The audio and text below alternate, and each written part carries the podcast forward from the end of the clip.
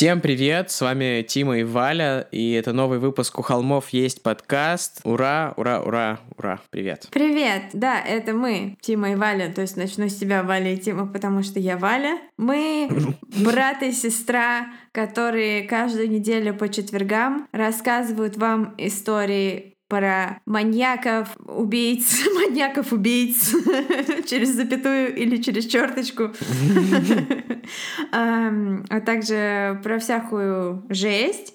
И в процессе рассказов мы пытаемся шутить. Это я говорю для тех, кто присоединился к нам впервые, потому что, как показывает нам статистика, нашей аудитории растет. Всем привет! Спасибо большое, что вы с нами. Те, кто вернулись за новым выпуском, Двойной привет! Э, мы вас любим и очень ждали. У нас есть небольшие новости, прежде чем мы начнем говорить о нашем выпуске. Мы наконец-то доделали ремастер второго выпуска про БТК, BTK, свяжи, замучи и убей. И он снова доступен на всех площадках. Э, мы сделали с качеством, ну, все, что могли. Поэтому, если вы его еще не слушали, то приглашаем вас его послушать, потому что многие спрашивали. А если вы его уже слушали, то не знаю, надеюсь, я не занял много времени этой истории забавной, ха-ха. Предлагаю, вопреки обыкновению, начать рассказывать историю. Итак, мы решили здесь, поскольку у нас какое-то очень короткое получилось вступление, какое-то необычно короткое, а мы не любим все короткое, мы любим все длинное, вы поняли, что... Нет, нет, подожди, мы любим Чарли Мэнсона. О, Чарли. Да, кстати, выпуск про Чарли, ты уже сказал, что он выйдет? Э? А, нет, кстати, да, у нас э, в команде появляется новый человек, который сейчас как раз этими ремастерами занимается. Мы пока не готовы. Я хочу придумать ему джингл, когда мы официально объявим о его присоединении к команде. Хорошо, да, вот мы еще пока не официально, официально его не объявляем, но я надеюсь, что все срастется окончательно, и он станет полноценным членом команды у холмов. Третьим холмом. И о, команда у холмов. Я, мне -то, я, так, я это впервые сказала, мне так приятно. О, это как будто да, бы да, все да. по-настоящему, а не мы за гаражами записываем в банку. Знаешь, у нас наш подкаст — это такие две жестяные банки, связанные, связанные веревкой, и мы просто да, садимся да. с разных углов гаража и друг другу рассказываем страшные истории. А теперь у нас есть еще человек в команде, и все по-настоящему, как у взрослых. Да, наш третий холм. Мы теперь три холма. Мы теперь подкаст на трех холмах, как город на семи холмах. А мы да, да, да, да. А это мне напомнила твоя история про консервные банки, напомнила мне, как э, когда я училась в школе, мы с нашим братом Костиком заболели ветрянкой, которым его заразила девочка на соревнованиях по карате, когда его своей потной подмышкой зажимала ему горло и прижимала его к земле. Вот, и у нас была ветрянка. К счастью, наш брат нас не слушает и не узнает, что мы рассказали, что его избила девочка.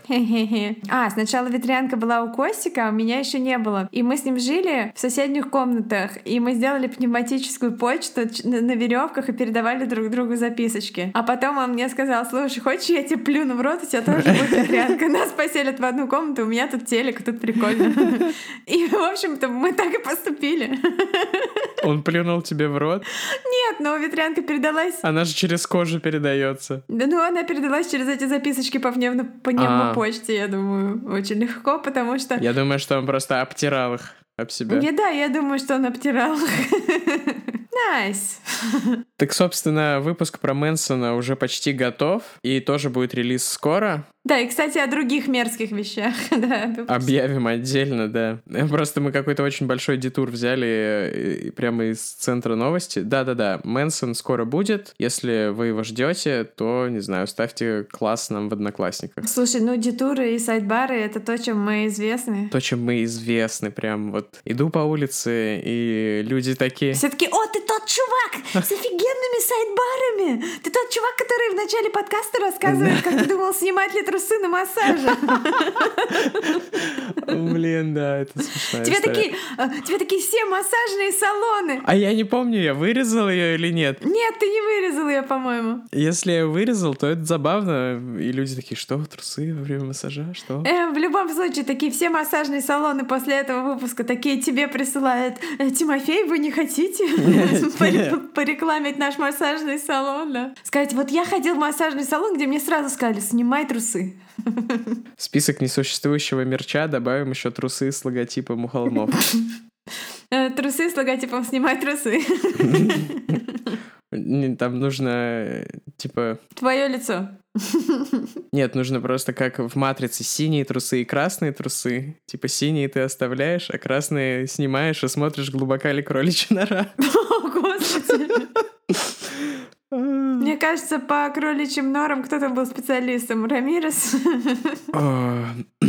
Отлично, вступление уже недоста- достаточно долго, чтобы мы могли начать по-настоящему. Класс, цель достигнута. Да, просто у нас сегодня не очень длинная история, поэтому нам нужно забивать эфирное время. Зато очень толстая. Да, кстати. Мы расскажем сегодня про убийство Джона Леннона, что вы, наверное, уже узнали из описания, Да, они уже прочитали. потому что нам нужно новых людей как-то тоже привлекать. И все эти наши такие, типа, вначале мы такие, а вот мы сейчас, типа, так аккуратно расскажем, про что мы сегодня будем говорить. А вы такие, ну, господи, я же уже прочитал. Но, да, как-то э, писать выпуск, типа, сами угадаете, послушай и узнаешь, писать это как-то слишком, слишком жестко, наверное. Мы расскажем про убийство Джона Леннона. Наверное, все знают, что убийцу зовут Марк Чапман. Я думаю, что все знают, кто такой Джон Леннон.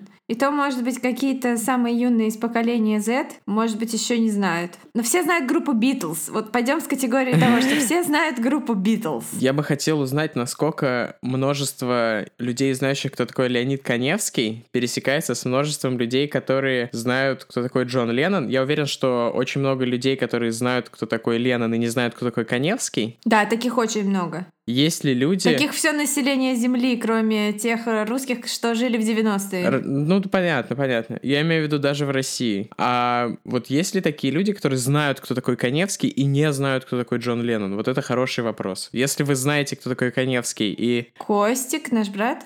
Костя знает, кто такой Джон Леннон, Ну ладно. Мы проверим при следующей встрече. ну, может быть, он не с первого раза угадает, но с- из пяти попыток... Но если ему дать варианты, типа Джон Леннон — это тот актер, который играл э, доктора-убийцу в фильме... У хо- Господи, у холмов есть глаза. В фильме «Призрак дома на холме». Это э, мой первый муж.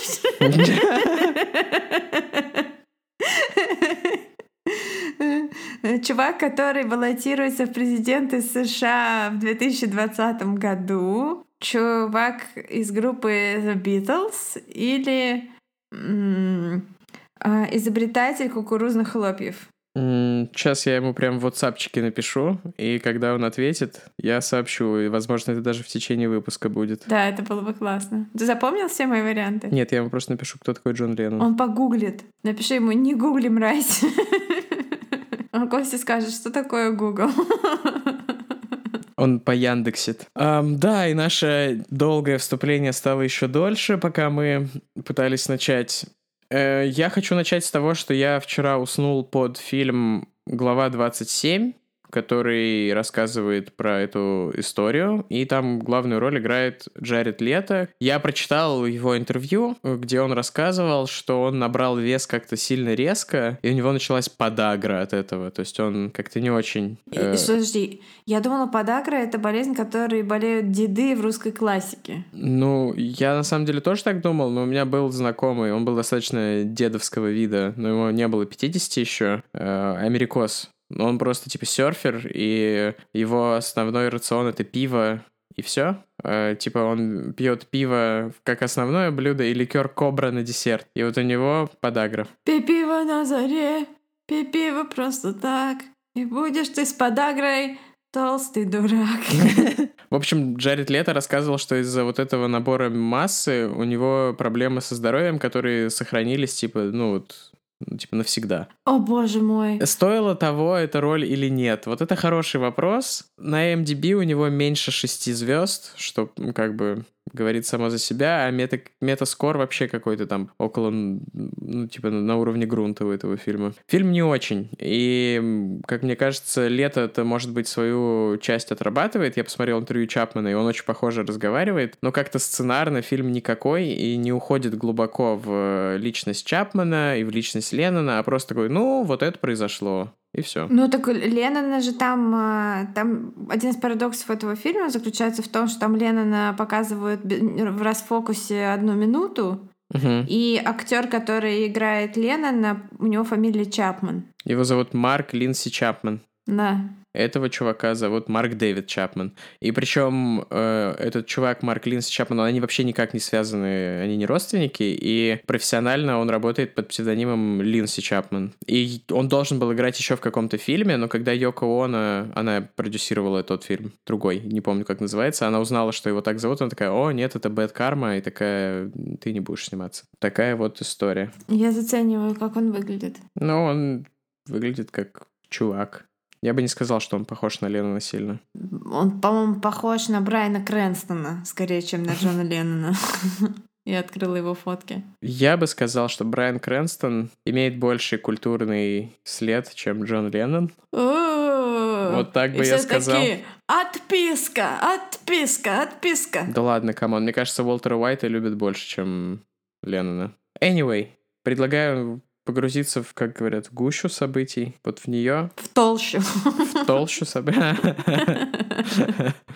Ой, У да, нас lol. fat jokes по поводу Марка Дэвида Чапмана. Fat-shaming. Да. Ну а по поводу того, что там не было достаточного погружения в личность, в этом фильме не было достаточного погружения в личность убийцы, так мне кажется, что там некуда и погружаться. Он какой-то бесконечно убогий чувак, этот Чапман, насто- ну, в реальной жизни. Он какой-то просто дно пробито. Ну, мне кажется, и мы еще сегодня эту тему затронем, что вся сложность в том, что он все время врет, и никогда непонятно, что Вот да. действительно было, а что нет, поэтому просто сложно делать какие-то выводы и понять, что он вообще за человек. Потому что Ну, он- как правило, люди, которые хронические патологические лгуны, они лгут от того, что там на самом деле ничего нету, не скрывается за этой поверхности. 8 декабря 1980 год. 5 вечера. Холодный и ветреный день в Нью-Йорке клонится к закату. У дверей похожего на замок особняка Дакота, как всегда, толпятся фанаты. Они вздрагивают от каждого звука, вглядываются в тонированные стекла каждого притормаживающего возле ворот автомобиля. Некоторые пытаются выудить информацию из консьержа, но ему приказано врать. Нет, он не знает, живет ли здесь Джон Леннон. О, нет, он не знает, когда он будет. И о, кажется, он проговорился. Но Марк Дэвид Чапман уже точно знает, что это верный адрес. Он здесь уже не первый день. 25-летний очкарик с прозрачными бегающими глазами, прижимающий к груди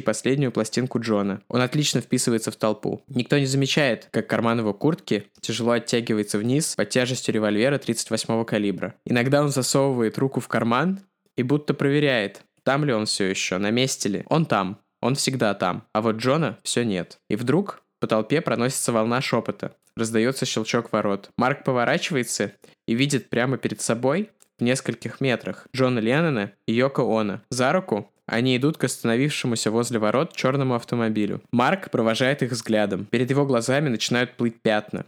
Вот она, возможность, которую он ждал столько времени, и он упустил ее. Но тут происходит что-то странное. Джон и Йока захлопывают дверь машины и возвращаются обратно к воротам. Дело в том, что та машина приехала за другими жильцами элитного дома, а такси музыканта и его жены все еще было в пути. Снова Леннон прямо перед ним. Марк чувствует тяжесть пистолета в кармане своего пальто. Голос в его голове повторяет снова и снова. «Сделай это, сделай это, сделай». Чапман делает шаг вперед, встречается глазами с Джоном. Тот добродушно улыбается ему и протягивает вперед руку. Марк каменеет. Он не может пошевелиться, потом понимает, у него в руках пластинка. Он специально купил ее, чтобы слиться с толпой фанатов. Джон берет ее из его рук и ставит на ней свой автограф. Марк чувствует, как все его тело деревенеет. Он не может пошевелиться, не может ничего сказать. Только стоит как дурак, пока фотограф снимает Джона, раздающего автографы. Через мгновение все кончено. Подъезжает такси, Джон и Йока исчезают на заднем сидении. В руках Марка остается пластинка, а в кармане пальто заряженный пистолет и книга Джей Ди Селлинджера «Ловец воржи». Он решает дождаться Джона. Он не мог отлучиться надолго, так ведь? Он вернется домой, рано или поздно. О, крипово, крипово. Особенно зная, что случилось на самом деле. Хотела сказать, что вот этот особняк Дакота, это место использовалось во время съемок ребенка Розмари и Романа Полански. То есть может быть, что это часть проклятия Романа Поланского в действии. Чувак, которому не очень повезло в жизни. Ну, так тут же связь еще плотнее. Песня Beatles Helter Skelter вдохновила Мэнсона на убийство Шерон Тейт, его жены, о чем вы сможете послушать в нашем выпуске про Мэнсона, который скоро будет в ре-релизе. То есть получается, что песня Helter Skelter, написанная в соавторстве Леннона и Маккартни, которая allegedly вдохновила Мэнсона на всю эту кровавую баню в доме Романа Поланского. И тут же, с другой стороны, Леннон живет в доме, который Роман Поланский снимал в фильме Ребенок Розмари. Про сатанюк. Хм. Ну да, это фильм о том, как женщина залетела от сатаны. Если это спойлер, то сори.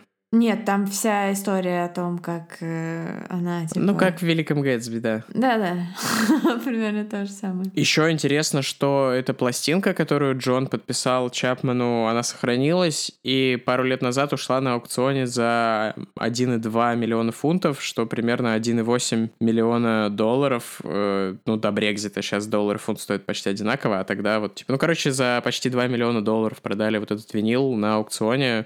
Какая-то баснословная сумма сумма, но и история это, конечно, такая, стоит того. Марк Дэвид Чапман родился в Техасе, но детство и юность его прошли в штате Джорджия. Его семья на поверхности казалась вполне нормальной. И, кстати, его мать до сих пор утверждает, ну, да, может быть, она сейчас уже не жива, но до каких-то пор она утверждала, что у них была абсолютно нормальная семья, никаких проблем, никакого насилия, просто уняня и мимими. Но, тем не менее, по словам Чапмана, отец его избивал мать. И когда он ее бил, она звала на помощь своего старшего сына Марка, э, который прибегал в родительскую спальню на звуки ее криков, орал на отца, отец его отталкивал. Мы говорим, что ему там типа 4-5 лет в это время. И Марк начал фантазировать о том, как вырастет большим, победит своего отца, типа, читай, убьет своего отца. Но пока он был лучшим другом матери, и мать, не имея других друзей, не имея никаких взрослых в своем окружении, кроме своего абьюзивного мужа, маленькому ребенку в подробностях рассказывала о всех своих переживаниях и проблемах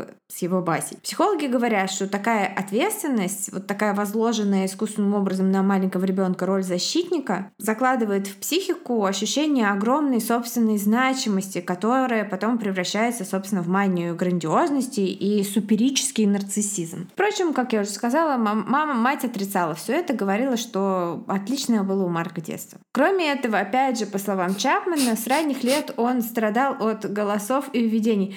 Тима, что ты ржешь, я боюсь спросить.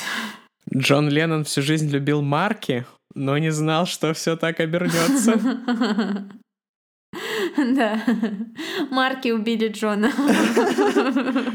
а, так вот, Чапман утверждал, что галлюцинации начались у него вот настолько рано, что у него он даже не помнит в какой момент. И он считал их просто частью жизни, что разве не у всех голоса в голове? Но в какой-то момент из голосов галлюцинации превратились и в визуальную форму. Однажды во время особо сильной ссоры между родителями в его комнате появились крошечные живые существа, маленькие человечки, как их называл Чапман, которые кричали и скандировали «Марк, коро... Марк король музыки! Марк повелитель маленьких людей! Марк круче всех!»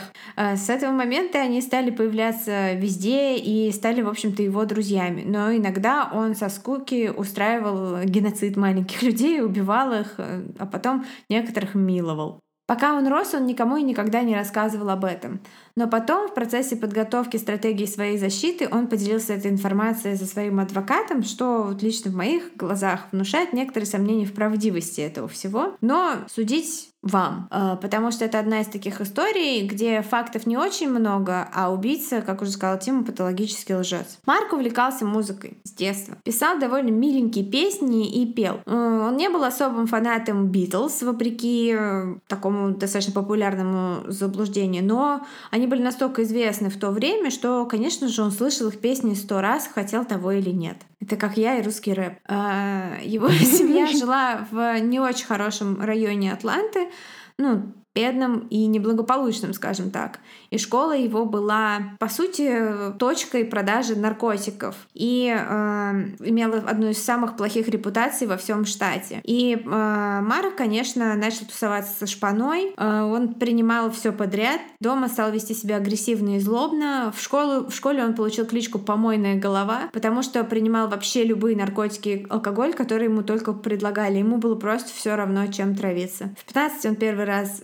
сбежал из дома. Потом сильно передознулся ЛСД и впал в полное невменяемое состояние. Его арестовали, он провел ночь в обезьяннике. И тут один из друзей его детства приглашает его потусить вместе и ведет его на церковную службу, которую mm-hmm. ведет молодой и бодрый пастор из Калифорнии. Это какая-то очень прикольная, прикольный байт, чтобы привести человека в церковь. Типа, пойдем на тусовку. Да, я знаю одного классного чувака. Угу. Его зовут Иисус. Джей Ди. А, нет, Джей Си, Джей Си, извините, Джей Ди это из клиники. Джей Ди и Селлинджер. А, точно. Костик знает, кто такой Джон Леннон, а Коневского он вспомнил со второго раза. Эх, ма. Держу в курсе. Костя спрашивает, думаешь ли ты, что он совсем тупой? Типа, я написал, что Валя считает, что ты не знаешь, кто такой Джон Леннон. Он пишет, Валя думает, что я совсем тупой. Напиши, я думаю, что ты очень современный и не интересуешься всяким старьем. Сейчас, ладно. Старьем. Ну да, он слышит э, проповедь калифорнийского священника, и внезапно ему заходит, он чувствует жажду перемен. В проповеди говорится, Иисус — это ваш лучший трип, смойте наркотики в унитаз, закиньте Чапман проникается проповедью. Это был кашель, вырежи, пожалуйста. Чапман, проника... Чапман проникается проповедью и становится активистом христианской церкви, работает с детьми из трудных семей. Э, в 72 году он встречает любовь всей своей жизни, христианскую девушку Джуди, которая бережет себя для брака. Не как жена Рамиреза, а по-настоящему. Ей было 15 лет, ему 16. Конечно, они оба были влюблены, но вместо безумия первой любви к тому же в прекрасные 70-е, когда не было риска заразиться спидом, потому что его еще не было, и всего такого, они остались верными своим пуританским убеждениям, потому что, не знаю, им, наверное, казалось, что когда они остаются вдвоем в комнате, там незримо присутствует еще третий да. И такой, нет, Джон ребята.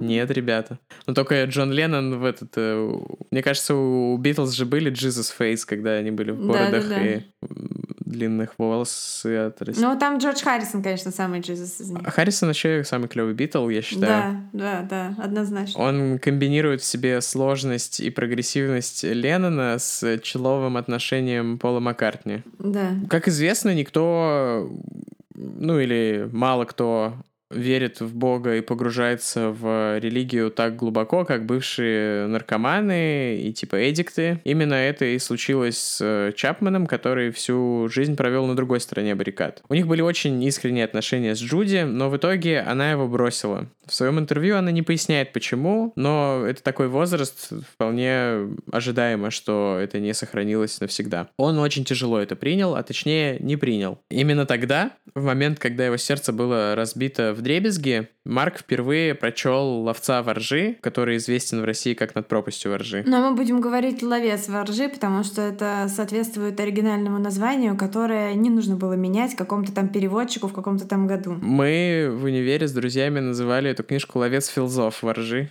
Да, «Ловец филзов» — это адекватное название. Да. «The Catcher of the Feels». Да. Которого, да, одолжил ему, как ни парадоксально, друг из его христианской тусовки, хотя книжка такая совсем не православная. Э, не христианская, я имел в виду. Не самодержавная и не православная книжка. Марк — ровесник Холдена. Но не Холдена из Mindhunter а, а Холдена Колфилда, конечно. Ну, хотя он, наверное, и ровесник Холдена из Mindhunter а тоже примерно по времени все совпадает. Sidebar! Нам точно нужен джингл sidebar а, чтобы скиперы могли ориентироваться. Чапман начинает работать в детском лагере YMCA. Это... YMCA. Это христианская организация молодых людей или как-то так. Ну, людей не в смысле молодые люди, это какой-то эвфемизм для мужчин, а в смысле для молодежи. Очень любил детей он в этот момент, да и в принципе всегда до этого работал с детьми. И очень хорошо с ними управлялся. Видимо, на маленьких человечках натренировался. Потому что был ребенком в душе. Он же это всем говорил, что типа дети, которыми он в этом лагере тусил, они говорили, что с ним можно было общаться на равных. Он был не как взрослый, он не был фальшивкой. Он не был в фоуне. Ну да, он, по сути, принял на себя роль ловца детишек воржи, Видимо, чувствовал, что этим занимается. Не знаю, насколько искренне. Наверное, никогда не узнаем, насколько искренне это было. Он даже работал в лагере с беженцами из Вьетнама. Тогда как раз Вьетнамская война была в разгаре. У него, тем не менее, начинается депрессия. Девочка, с которой он подружился в детском лагере и потом стал дружить и с ее мамой тоже, вспоминает, что после лагеря с ним что-то произошло, что-то кликнуло, и он стал холодным, отстраненным. В нем исчезла искра и исчезла любовь. В этот момент у него происходит какой-то не слишком удачный сексуальный опыт, который оставил его с ощущением того, что он грязный и падший. Наверное, это нормально для христиан, потому что секс э, frowned upon э, в этой культуре. Тем не менее, у него была девушка, тоже одна из друзей детства. Он сделал ей предложение, и она согласилась. Но депрессия Марка не дает ему продолжать жить нормальной жизнью. Он бросает YMCA, разрывает помолвку с девушкой, и его выгоняют из университета. В 1977 году Марк принимает решение покончить с собой. Он решил сделать это в самом красивом месте на Земле, по его мнению, точнее, по мнению американцев, на Гавайях. Он решил потратить все свои деньги в шикарном отеле на Вайкики-Бич и убить себя там. Он поехал на самый красивый мыс острова и выбрал способ э, задохнуться выхлопным газом в собственной машине. Он припарковался с видом на море, на обочине дороги, но его спас рыбак. Марк попадает в больницу после этой попытки суицида. Сука, рыбак!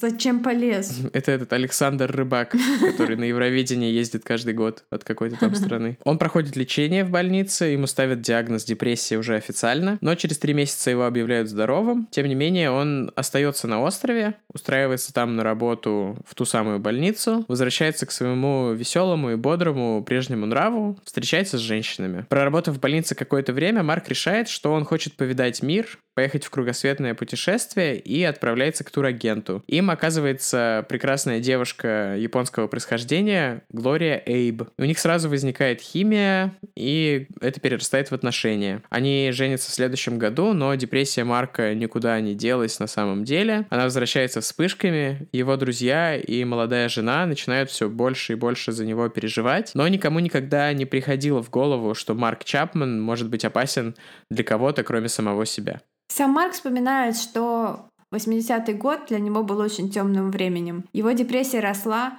по контрасту с прекрасной, похожей на рай жизнью на Гавайях. Он решает найти себе занятие, поскольку работу он уже потерял к тому времени. Он хочет прочесть все книги в местной библиотеке. И тут он натыкается там на книгу литературоведа Джеймса Лундквиста о Селлинджере. Прочтение книги заставляет Чапмана вспомнить былую одержимость текстом, и он вновь чувствует, как сильно они похожи с главным героем книги. Он даже пишет письмо автору, но тот не отвечает ему. Письмо я читала там как раз про то, как они похожи с Холденом Колфилдом и как э, этот э, литератор Лунквист должен понимать и быть в теме, и не быть в фальшивом фоне. Короче, бредок. Следующей книгой, которую он снимает с полки, видимо, по алфавиту, становится биография Джона Леннона. Потому что тот Наэл автор и этот, видимо.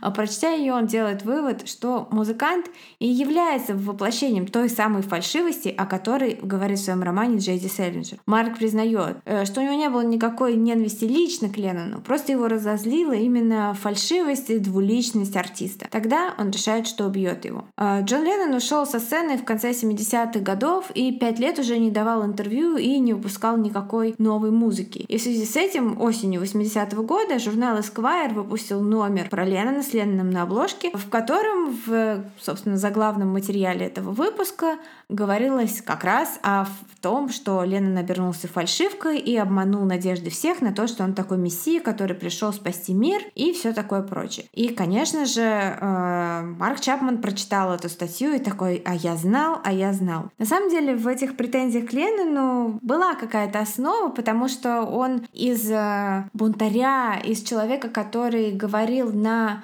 американском телевидении в прямом эфире о вещах, которые просто невозможно было говорить вслух в то время, и против которого практически там в каждой церковной общине говорили, что он сатана и все такое прочее. То есть из такого, такой контрфигуры в культуре он превратился в мультимиллионера-подкаблучника, который периодически выдал какие-то нелепые протесты и говорил, что он один из толпы, но на самом деле жил в замке, совершенно не зная, что такое, что происходит там у подножия этого замка, так сказать, в крепостном рве, где люди борются реально за жизнь. Марк считал, что вся общественно-политическая деятельность Леннона, и не только Марк, кстати, его благотворительность, протесты и жалобы, что это просто долбанная фальшивка. И с этого момента начинается одержимость э, Марка Джоном Ленноном. Одержимость доходила до того, что Марк Чапман даже подписывался именем Джон Леннон в документах. А потом он купил пистолет.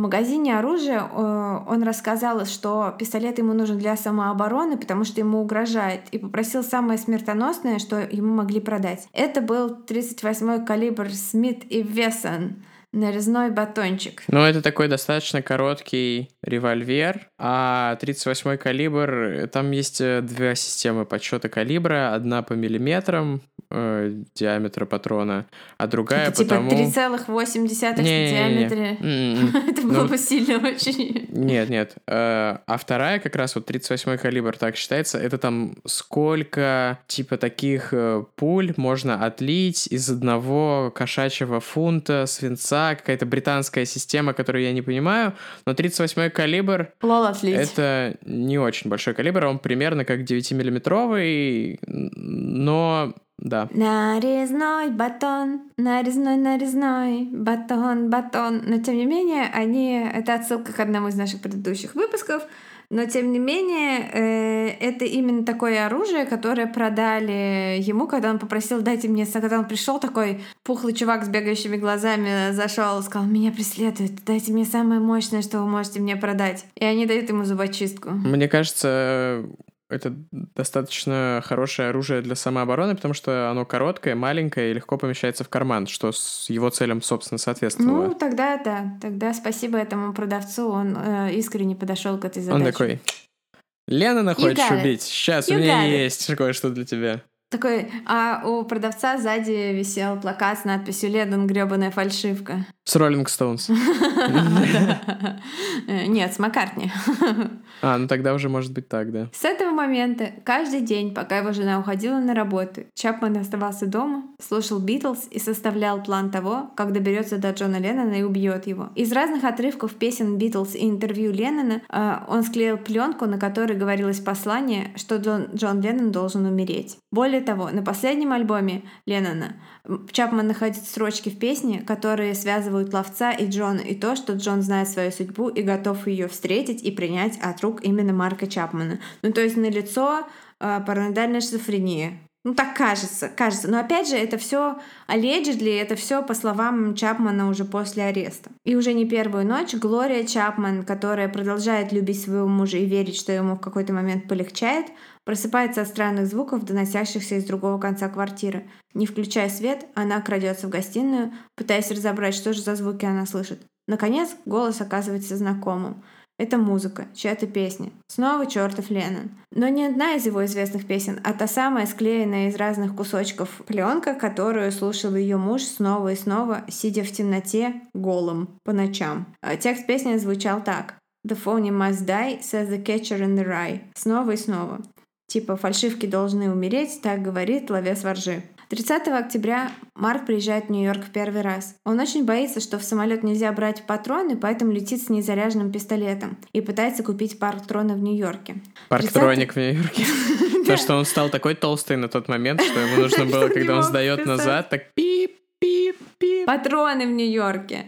А, но по местному закону оружие и его комплектующие не продают людям, которые не являются резидентами штата. Хороший закон. Ну, в Южной Каролине такая же фигня, поэтому мне не продали в ломбарде оружие. Я не то чтобы пытался купить, я просто спросил, что нужно, чтобы купить оружие. А, боюсь спросить, зачем тебе было оружие? Для самообороны? А, фак. Я зашел, я хотел купить мопед. Я спрашивал, привет, чуваки, а у вас есть мопеды? Он такие, ну иногда бывают, сейчас нет. И я понял, что 85% всего, что есть в ломбарде, это сраное оружие. Я такой, типа, о, прикольно. Типа, а что нужно, чтобы его купить? Они такие, ну, нужно, типа, твое какое-то ID с фоткой, что ты в этом штате живешь, типа, прописан. Хз, как у них это называется. Все. А что было бы, если бы ты купил оружие? Но это уже совсем другая история. Да я бы не купил его, мне просто было интересно. Итак, Чапман решает поехать в Атланту, потому что у него нет патронов. И у старой подруги, которая служит в полиции, он э, их берет. Опять же, впаривает ей всю эту историю про самооборону и про то, что его преследуют. Она на нее ведется и даже просит своего знакомого дать Чапману уроки стрельбы. И м- Чапман реально занимается стрельбой какое-то время. И чувак, который ему эти уроки давал, э, я смотрела его интервью, он сказал, что Чапман был очень плохим стрелком, вообще ни разу не метким. Но, опять же, и это его не остановило. После встречи со своей старой подругой Чапман звонит бывшей, той самой первой любви Джуди, и просит ее о встрече. Марк говорит, что никогда больше не вернется в, а, Атланту, но то, как он произносит это и как настаивает на необходимости встречи, внушает девушке беспокойство, и она отказывает ему. Через несколько дней он возвращается в Нью-Йорк, останавливается в отеле Уотфорд Астория, совсем как Холден. Но он не может исполнить свой план. Ему страшно, он сомневается в себе. Никогда не сомневайся в себе, чувак, верь в себя. Он такой, типа, я слабак, я не могу убить Леннона, я не могу это сделать, я слабак. Было бы прикольно, если бы тогда была таргетированная реклама, и он такой открывает инстаграмчик, и мы такие, думаете об убийстве известной личности? Обращайтесь к нам! И там такие Эрик и Дилан из Колумбайна стоят такие, типа, у нас есть решение для вас. Убейте неизвестные личности, но в большем количестве. Он звонит своей жене и в слезах рассказывает ей о том, что хочет убить Леннона и спрашивает, но не может решиться и спрашивает ее советы, как поступить. Она совершенно спокойным голосом убеждает его в том, что не нужно этого делать, что она его любит и ее любовь спасет его и уговаривает его вернуться на Гавайи. Он говорит ей, что действительно ее любовь — это его спасательный круг э, в мире, безумном мире, полном фальшивок, и поэтому он готов вернуться вернуться домой, и первым же рейсом он э, прилетает обратно, и они больше никогда не говорят об этом эпизоде, где ее муж летал в Нью-Йорк, пытался убить Джона Леннона. Она даже не забирает у Марка пистолет, просто делает вид, что этого никогда не было. Хотя его странное поведение и одержимость Ленноном только усиливается с того момента. Я тут э, открыл, на самом деле, соседнюю вкладочку и понял, что я не совсем был точен. То, что я рассказал про вот эту вот отливку калибров, это относится к дроби, а этот патрон, он просто типа 38 доля дюйма у него диаметр, но на самом деле там точка 35, а 0,38 это какое-то маркетинговое название, не суть. Просто обнаружил неточность в своих словах и решил сразу от нее отделаться. Мог бы вырезать просто 6 декабря Марк снова срывается и летит в Нью-Йорк.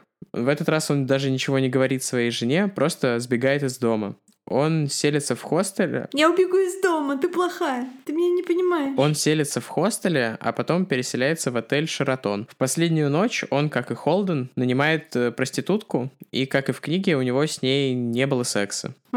Утром 7 декабря Чапман идет в магазин и покупает новый альбом Джона Леннона, насколько я понимаю, совместный с Йоко Оно, который называется Double Fantasy, угу. на виниле, и также покупает экземпляр «Ловца воржи». Он выходит на улицу, вдыхает нью-йоркский воздух и подписывает книгу Холдену Колфилду от Холдена Колфилда. Это мое заявление. Потом он взял такси и поехал к дому Леннона.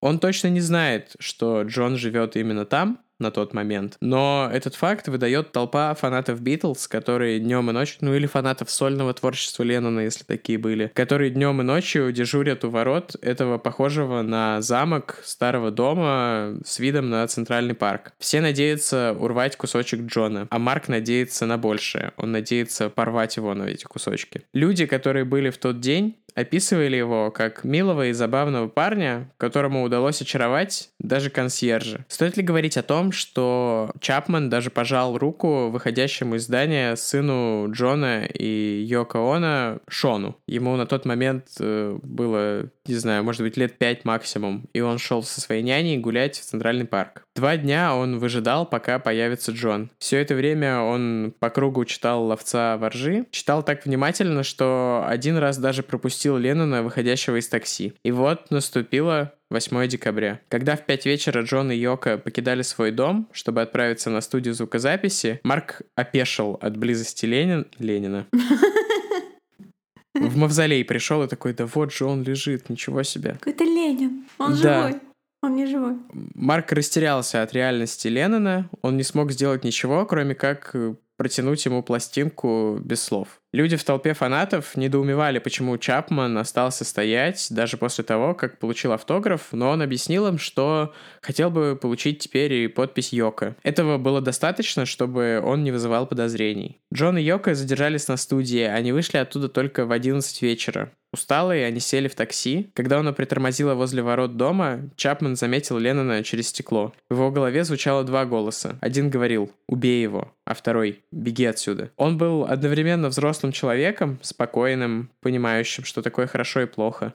Но в то же время он был ребенком, капризным, злым, вредным, истеричным. Ребенком, которого он не всегда мог сдерживать. Ребенком, который был завистливым и полным ярости. Взрослый больше не мог сохранять над ним контроль. Первый в ворота зашла Йока. Джон поравнялся с Чапманом, и тот потянулся в карман. Пистолет, холодный и тяжелый, был как никогда крепко зажат в его руке. «Мистер Леннон!» — крикнул он. Затем вытянул руку и нажал на спусковой крючок пять раз подряд. Раздался крик, звук битого стекла, грохот выстрелов. А потом все стихло. Вот что сам Марк сказал об убийстве. «Я думал, все будет как в кино. Я думал, я выстрелю, и он просто упадет. Но в нем было четыре огромные дырки от 38-го калибра, и он продолжил идти. Он не упал. Пошатываясь, Джон зашел за ворота и скрылся внутри здания. Оказавшись за дверью, Леннон упал. Йока подскочила к нему с истошными криками. В Джона стреляли. Когда полиция и скорая приехали на место преступления, Чапман просто сидел у дверей и читал «Ловца воржи». Он объяснил полицейским, что это он убил Леннона. Он не сопротивлялся, когда на него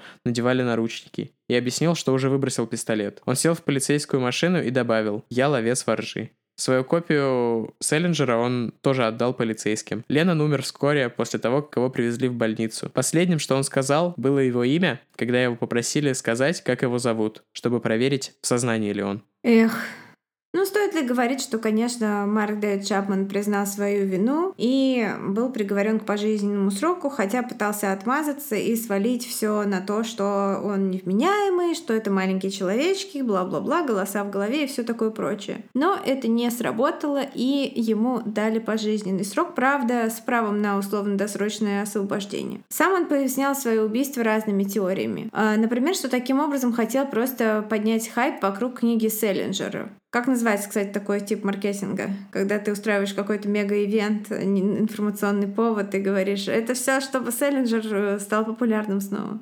Я не знаю. Я тоже не знаю, но мне кажется, есть такой вид маркетинга.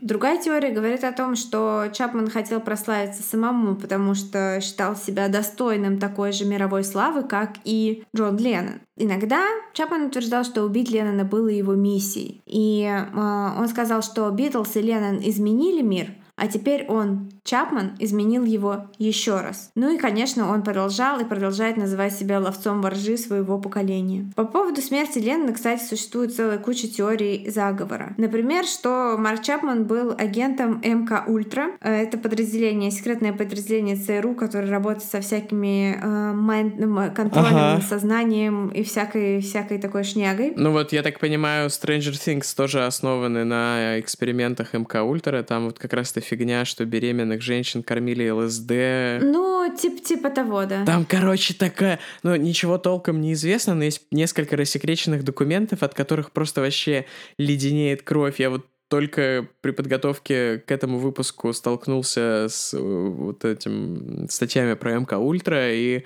провел прекрасные 30 минут э, посреди ночи за чтением.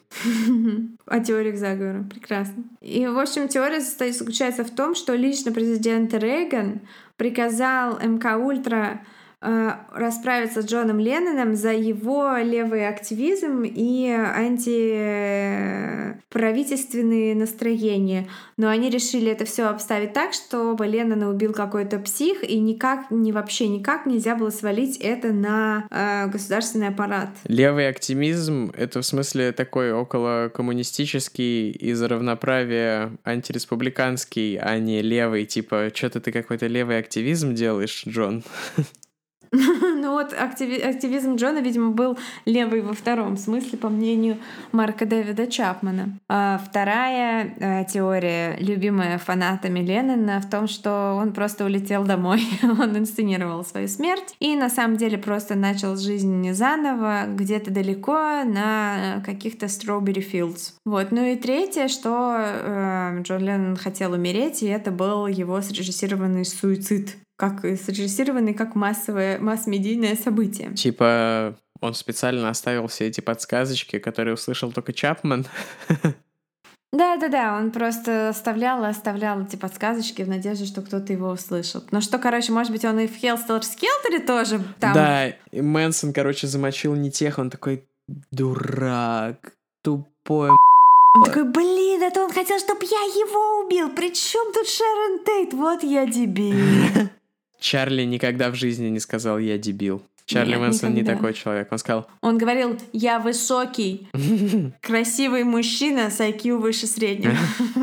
Марку Дэвиду Чапману уже очень много раз отказывали в условно-досрочном освобождении, хотя он постоянно при каждой возможности пытается выйти на свободу. И в этом году будет э, очередное слушание. Как вы считаете, стоит простить его и отпустить или нет? Тим, как ты считаешь? Мне все равно. Спасибо за честность. Надо, наверное, сказать, что Джон Леннон, мне кажется, вот сейчас, в 2020 году, уже не такая однозначная фигура, как тогда, хотя, может быть, он и тогда был неоднозначным, но Битлз и их влияние нельзя переоценить. То есть это люди, которые, по сути, придумали видеоклипы к песням выпускать. То есть эти их короткие ролики потом трансформировались в то, что потом вообще станет MTV и вообще культурой промоушена музыки с помощью видео, раскрытия каких-то дополнительных деталей через визуал. И ценность этого ну, сложно как-то переоценить. Это то, как музыкальная индустрия выглядит сегодня. Во-вторых, типа поп-музыка, ее стали воспринимать всерьез благодаря Битлз. То есть, когда ты пишешь про войну и про э, не знаю, какие-то личные переживания и про мир, и какие-то вопросы такие социального устройства, но при этом поешь это под э, такой э, западающий в голову э, гитарный мотив, это работает совершенно ты иначе. Дилан. Нет, вот именно Боб Дилан, он заунывный и нишевый, то есть его, типа, мне кажется, слушают, потому что он уже как бы классика. И к тому же, мне кажется, все равно Битлз дали этому дорогу, потому что они... У них был очень низкий порог вхождения при очень, типа, глубокой, при очень глубоком наполнении. Вот я так считаю. Ну, глубокое наполнение появилось много позже. Сначала это было всякие want to hold your hand и все такое. Ну, изначально просто Маккартни писал песни в основном. У меня нет никаких претензий к Полу Маккартни. Отличный чувак. Самое крутое, что он никогда и... Он, типа, не претенциозный. Он такой, типа, е, привет, я Пол. А Леннон, он такой, типа, сложный щи, что называется. И вот это меня всегда, да, отталкивало как-то. Ну, это, видишь, они как ты и я. Ты просто Тимона, я такая, я эксперт Труклайма, автор романов. Но при этом, мне кажется, из нас двоих я сложный щи. Я же просто сказала, как мы, как мы двое, а кто из нас Леннон, а кто Маккартни? Мне кажется, мы с тобой это Ринга и Харрисон. Ну, тогда ты претендуешь на роль, конечно, Харрисона, а я, конечно, Ринга, который даже не самый лучший барабанщик нет, в Битлз. Ты нет. это имеешь в виду? Не знаю. Но учитывая, что в основном я придумываю всякие каламбурные названия у нас, то вполне я мог бы придумать название Ringo and his All-Star Band. Ой, да. Да. Короче, Джон Леннон крутой, безусловно, крутой. Но если бы он не умер, а типа скурвился бы, как все остальные люди из его поколения скурвились, типа всякие там Rolling Stones, типа превратился бы в обвисшего деда, я думаю, что он бы не достиг того культового статуса, которого достиг. И вот эти его заигрывания с авангардом и, в принципе, существование Йоко Оно, типа, ну зачем? Зачем пытаться быть сложнее, чем ты есть? Это какая-то... Я не знаю, я... У меня нет какого-то четкого мнения на этот счет. То есть я точно знаю, что Маккартни крутой расслабленный чувак, что Ринга это, ну, вы поняли? Счастливый плавничок. А Харрисон, вот он, типа, меня больше всего привлекает. Мне кажется, вот он это настоящий... Харрисон настоящий хипарь. Да, да, да. Он же кришнаит и все такое. И... Да-да-да, он такой настоящий хипарь по духу. Угу. Без какого-то вот этого вот... Э, а, не знаю, то есть... Вот есть какое-то культурное явление, и потом приходят белые люди и делают из него что-то другое, Э, как, не знаю, как соус терияки, который стал просто закуской к наггетам, хотя это что-то традиционное. Вот Джон Леннон — это соус терияки в Макдональдсе, вот.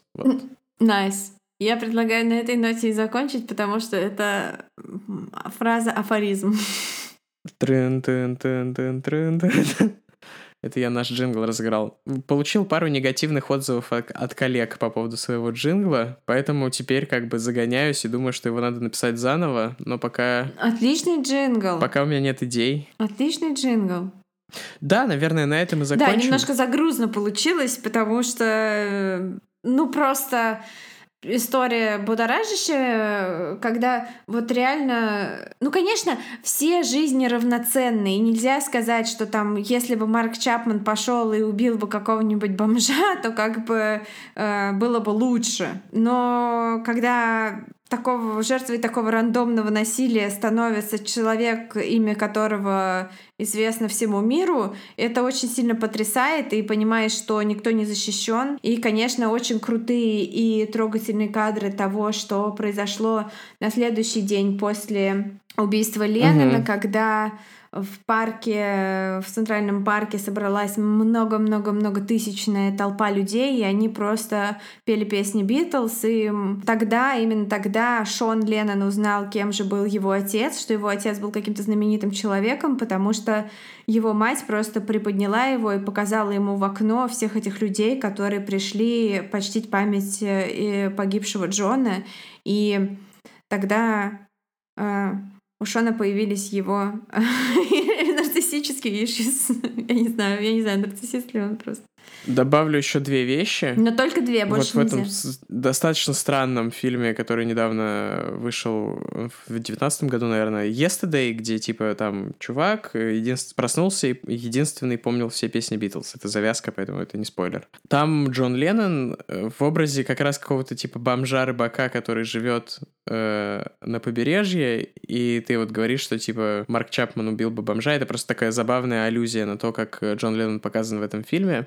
А во-вторых, это, наверное, неправильно так говорить с какой-то там гуманистической точки зрения, но с культурной позиции Джон Леннон стал тем, кем стал, потому что умер молодым. Ну, вообще, да, конечно, потому что он стремительно обесценивался при жизни. Но вот э, Дэвид Боуи был актуален и крут в каждом десятилетии. И он был разный. И вообще Дэвид Боуи один из самых великих деятелей музыкальной культуры. Чуть позже, конечно, чем Битлз случившийся. Тем не менее, сохранивший свою актуальность до смерти. И вообще Дэвид Боуи просто, не знаю, там, бог э, музыкальной индустрии. С буквой Х. Бог.